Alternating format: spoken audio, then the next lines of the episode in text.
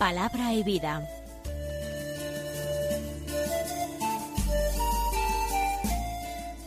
Con el padre Manuel Horta desde Sevilla.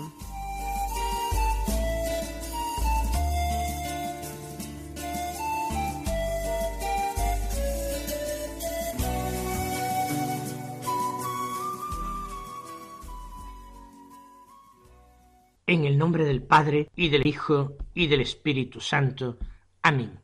Alabados sean Jesús y María. Muy buenos días, queridos amigos, oyentes de Radio María y seguidores del programa Palabra y Vida. Hoy es el quinto domingo del tiempo ordinario.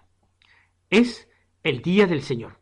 Vamos a escuchar la palabra de Dios que con abundancia se nos proclama en la misa del día. La primera lectura la tenemos del profeta Isaías, del capítulo sexto, los versículos 1, 2, primera parte del versículo, y luego 3 al 8, que dicen así. El año de la muerte del rey Ocías vi al Señor sentado sobre un trono alto y excelso, la orla de su manto llenaba el templo. Junto a él estaban los serafines y se gritaban uno a otro diciendo Santo, santo, santo es el Señor del universo. Llena está la tierra de su gloria. Temblaban las jambas y los umbrales al clamor de su voz, y el templo estaba lleno de humo. Yo dije, ay de mí, estoy perdido. Yo, hombre de labios impuros, que habito en medio de gente de labios impuros, he visto con mis ojos al Rey, Señor del universo. Uno de los seres de fuego voló hacia mí con un ascua en la mano que había tomado del altar con unas tenazas. La aplicó a mi boca y me dijo Al tocar esto, tus labios ha desaparecido tu culpa, está perdonado tu pecado. Entonces escuché la voz del Señor que decía ¿A quién enviaré? ¿Y quién irá por nosotros? Contesté Aquí estoy, mándame. En este texto que acabamos de escuchar se nos narra la vocación, la llamada del profeta Isaías. Y de hecho este tema de la llamada es el tema predominante en las lecturas de la misa de este domingo. La visión de Isaías es una visión magnífica, una visión tenida en el templo de Jerusalén en el año de la muerte del rey Ocías. El profeta entrevé la liturgia celestial. La liturgia del templo de Jerusalén, también una liturgia solemne y espléndida, pretendía, pretendía ser imagen, representación de esa liturgia del cielo. Allí en el cielo los serafines ofician, gritan alabando, Santo, Santo, Santo el Señor de los ejércitos. La tierra está llena de su gloria. Es una antigua liturgia, una liturgia que ha pasado a nuestra propia liturgia, a la liturgia de la misa, el himno de alabanza, el santo, el triple santo, que la iglesia también le canta a Dios. Y en medio de esta liturgia hay una voz, hay un clamor. La presencia del Señor es densa, real, tangible. El humo invade el interior del templo y el humo o la nube es signo de la presencia del Señor que se esconde siempre detrás de él porque es invisible. A pesar de todo, este sentimiento de presencia de Dios tan fuerte, esta cercanía del Señor en el humo, hace que el profeta se espante, se inunde de un sentimiento terrible de reverencia, de temor de Dios, y diga, ay de mí, estoy perdido. ¿Por qué? Porque el profeta se reconoce como un hombre pecador, que forma parte de un pueblo de pecadores. Él habla de un hombre de labios impuros, por tanto un hombre que pronuncia palabras que no son totalmente según el corazón de Dios, y que habita en un pueblo que es exactamente igual que él, un pueblo de labios impuros. Y un hombre, un pecador, no puede ver a Dios sin morir, no puede permanecer vivo después de ver a Dios. El profeta dice, he visto con mis ojos al Rey y Señor de los ejércitos. Y esto no es totalmente exacto, porque él no ha visto a Dios cara a cara. Ha visto la gloria de Dios que llena el templo. Ha visto esa cercanía de Dios que inunda el espacio sagrado del templo. Pero no ha visto su rostro. Por eso él permanece vivo y recibe la misión. Pero démonos cuenta de que él toma conciencia de su misión, él escucha la voz de Dios, la palabra de Dios, cuando está en el templo, cuando se une a esa liturgia celestial, cuando él también de corazón alaba a Dios y lo bendice. Entonces es cuando él es capaz de escuchar, cuando está en oración, cuando adora, cuando reverencia profundamente a Dios. La vocación se le manifiesta por medio de un serafín de los que están alabando a Dios. Él vuela hacia el profeta con un ascua, con un carbón encendido en la mano que ha cogido del altar, un altar que humea, y con el carbón encendido toca los labios del profeta. Los quema, los purifica, los santifica. Y le dice, mira, esto ha tocado tus labios, entonces ha desaparecido tu culpa, está perdonado tu pecado. Y una vez realizada esta purificación, que hace, que realiza el mismo Dios, ya está el profeta como instrumento preparado. Ya está listo para ser llamado por Dios, ya está sobre todo listo para responder a Dios, dándole a Dios lo que Dios pide de él, su disponibilidad. Dios se pregunta a quién mandaré, quién irá por mí. Dios sabe que es el profeta quien le escucha. El profeta es el que está siendo interpelado por Dios. Y el profeta, purificado, liberado de sus pecados, el profeta que es un hombre nuevo, que no ha muerto ante la cercanía tremenda de Dios, responde, aquí estoy, mándame. También un ángel de categoría superior al serafín, un día irá a María, no para purificarla de sus pecados, sino para declararla pura e inmaculada, para llamarla llena de gracia y para pedirle de parte de Dios una aceptación, un sí a sus planes, a los planes de Dios. Y la Virgen responderá, aquí está la esclava del Señor, hágase en mí según tu palabra. Nosotros nos unimos al sí de la Virgen nuestra Madre. Nos unimos al sí del profeta Isaías, aquí estoy, mándame. Nos unimos al sí de todos los santos, llamados por Dios a realizar una tarea, una misión. Nos manifestamos al Señor disponibles y confiados. Queremos ser instrumentos dóciles en sus manos.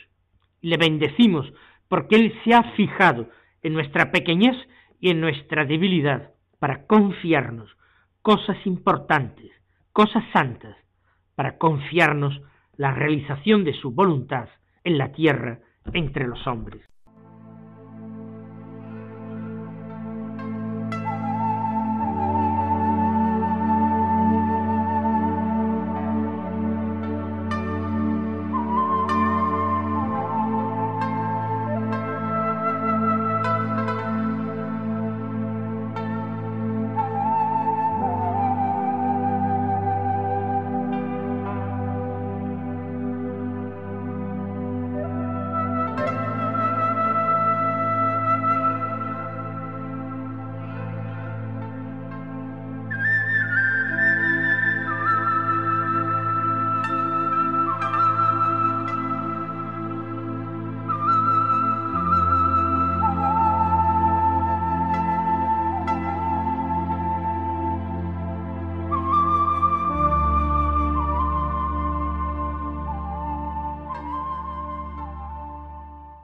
Vamos a escuchar ahora la segunda lectura de la misa, que, como ya sabemos, suele ser siempre la lectura de una epístola.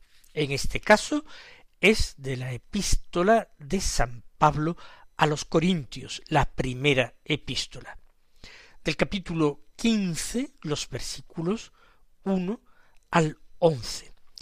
Se admite una lectura breve, abreviada, o la lectura normal de estos once versículos. Vamos a leerla completa. Dice así Os recuerdo, hermanos, el Evangelio que os anuncié, y que vosotros aceptasteis, en el que además estáis fundados, y que os está salvando si os mantenéis en la palabra que os anunciamos. De lo contrario, creísteis en vano. Porque yo os transmití en primer lugar lo que también yo recibí, que Cristo murió por nuestros pecados según las Escrituras, y que fue sepultado, y que resucitó al tercer día según las Escrituras, y que se apareció a Cefas, y más tarde a los doce. Después se apareció a más de quinientos hermanos juntos, la mayoría de los cuales vive todavía otros han muerto. Después se apareció a Santiago, más tarde a todos los apóstoles. Por último, como a un aborto se me apareció también a mí, porque yo soy el menor de los apóstoles, y no soy digno de ser llamado apóstol, porque he perseguido a la iglesia de Dios. Pero por la gracia de Dios soy lo que soy y su gracia para conmigo no se ha frustrado en mí. Antes bien, he trabajado más que todos ellos, aunque no he sido yo, sino la gracia de Dios conmigo. Pues bien, tanto yo como ellos predicamos así, y así lo creísteis vosotros. Es una fuerte exhortación de Pablo a la comunidad de Corinto. Él quiere recordar el Evangelio que él ha proclamado allí en Corinto. Por una parte, no ha tratado de engañar a nadie. Él ha proclamado el Evangelio y los corintios creyeron sus palabras, creyeron a Dios a través de Pablo. Y ese Evangelio que recibieron les está salvando. Pero Pablo dice a condición de que sigáis creyendo en Él, porque no basta haber acogido una vez el Evangelio. Es preciso convertir la palabra anunciada en vida. Es preciso perseverar en la vida, siendo fieles a la palabra. De lo contrario, como dice, se ha malogrado vuestra adhesión a la fe. ¿Y en qué consiste este Evangelio anunciado por Pablo. ¿En qué consiste el querigma, el anuncio, el primer anuncio, el fundamental, el que abre los corazones a la fe, las almas a la esperanza? Pues que Cristo murió por nuestros pecados. Somos pecadores, pero tenemos alguien que ha pagado por nuestros delitos, por nuestros pecados. Y eso estaba anunciado ya en las escrituras santas también que fue sepultado porque estaba realmente muerto, pero resucitó del sepulcro al tercer día. Y todo esto según las escrituras. Y no se trata de un cuento que conozcamos de oídas. Ahí viene la lista de testigos. Cefas, Pedro, los doce, quinientos hermanos juntos que lo vieron. ¿Cuándo? Quizás el día de la ascensión, no se cuenta la circunstancia, pero muchos, dice Pablo, todavía viven. Pueden dar testimonio ellos. Lo vieron vivo después de morir en la cruz. Se apareció más tarde a Santiago, que está ejerciendo como obispo responsable de la comunidad de Jerusalén. Después a todos los apóstoles. Y por fin, el último, a mí, dice Pablo. La aparición a Pablo ya sabemos que fue después de la ascensión del Señor. Fue distinta. Él se vio envuelto en un resplandor cegador. Pero él considera que fue una verdadera aparición del Señor, escuchó su voz y siguió lo que le mandaba esa palabra. Por eso Pablo es el menor de los apóstoles, pero apóstol. Ni siquiera es digno de tal nombre. ¿Por qué? Porque ha sido perseguidor de la iglesia. No solamente ha sido un pecador, ha sido un enemigo de Cristo, un enemigo de los discípulos. Y sin embargo, es apóstol porque Dios quiere, no porque Pablo trate de usurpar ese título, no que lo considere algo deseable, algo que ambicione, sino porque Dios ha querido, sin más explicaciones. Y Él llama a quien quiere, envía a quien le place. Y como dice Pablo, por la gracia de Dios soy lo que soy, y su gracia no se ha frustrado en mí.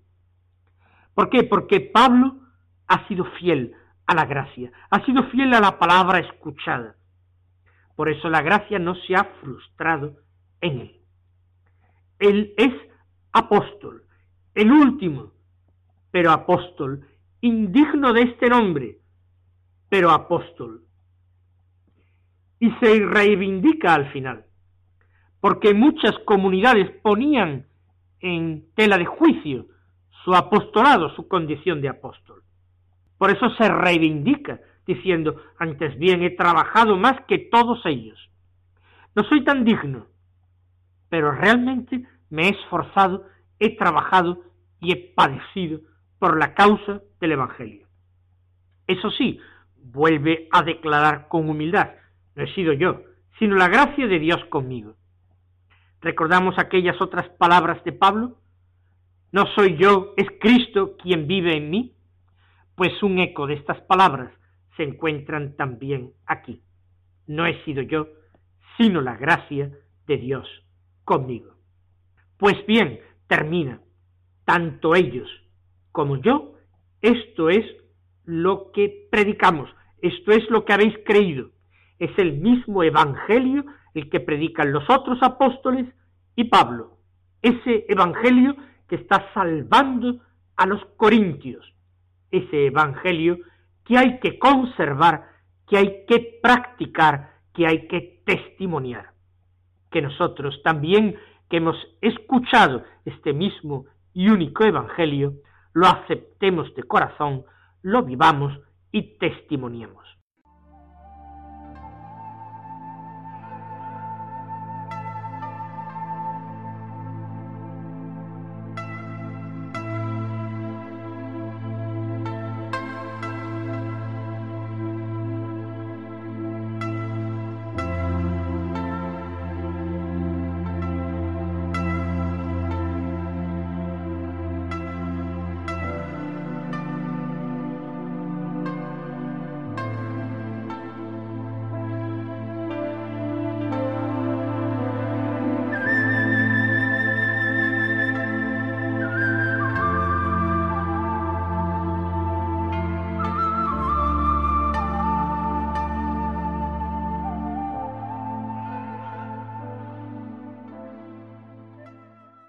Escuchemos ahora finalmente la lectura del Evangelio de la Misa.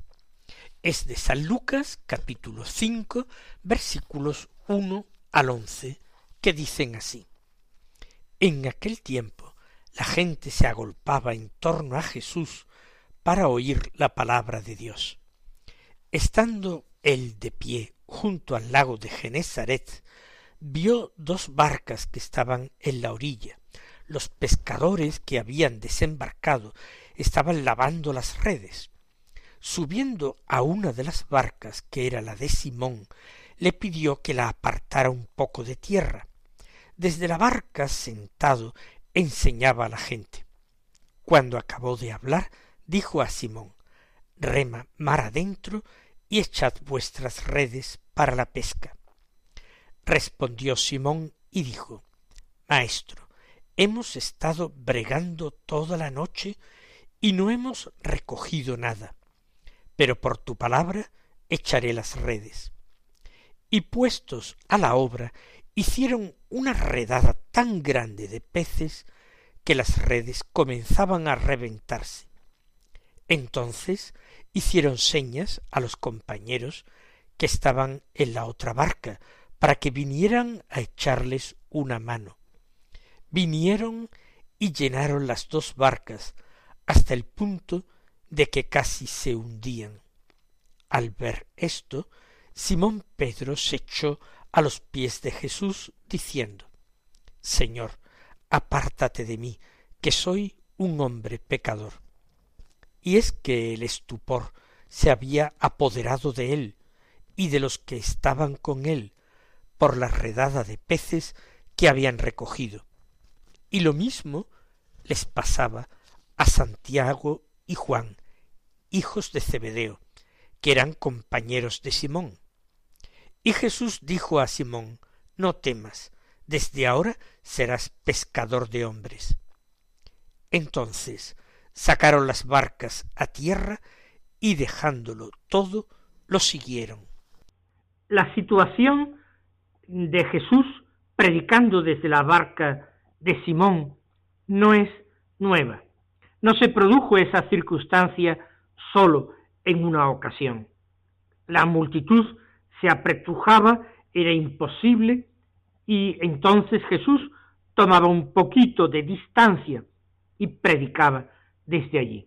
No se trataba la orilla del mar abierto, es un lago, el de Genezaret.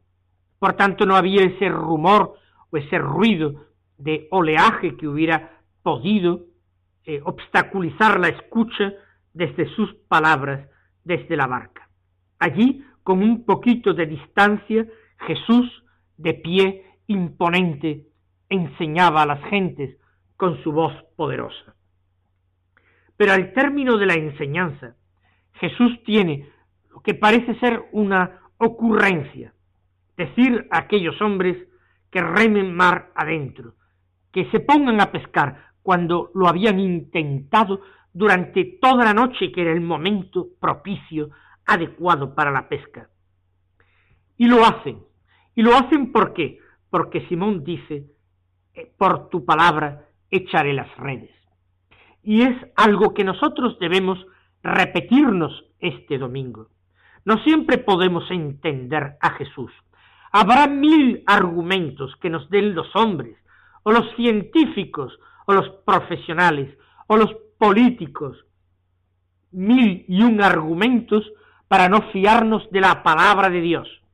Pero si nosotros, en nombre de Jesús, actuamos, echamos las redes, vivimos, llevamos adelante nuestro trabajo, nuestra familia, nuestro compromiso, entonces sabemos que nuestro éxito será redondo.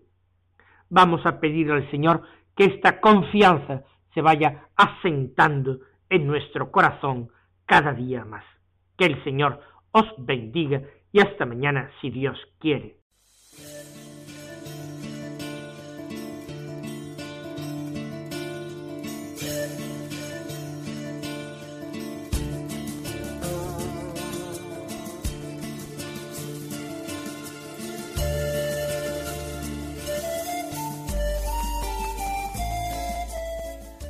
Concluye Palabra y Vida, un programa dirigido desde Sevilla por el Padre Manuel Horta.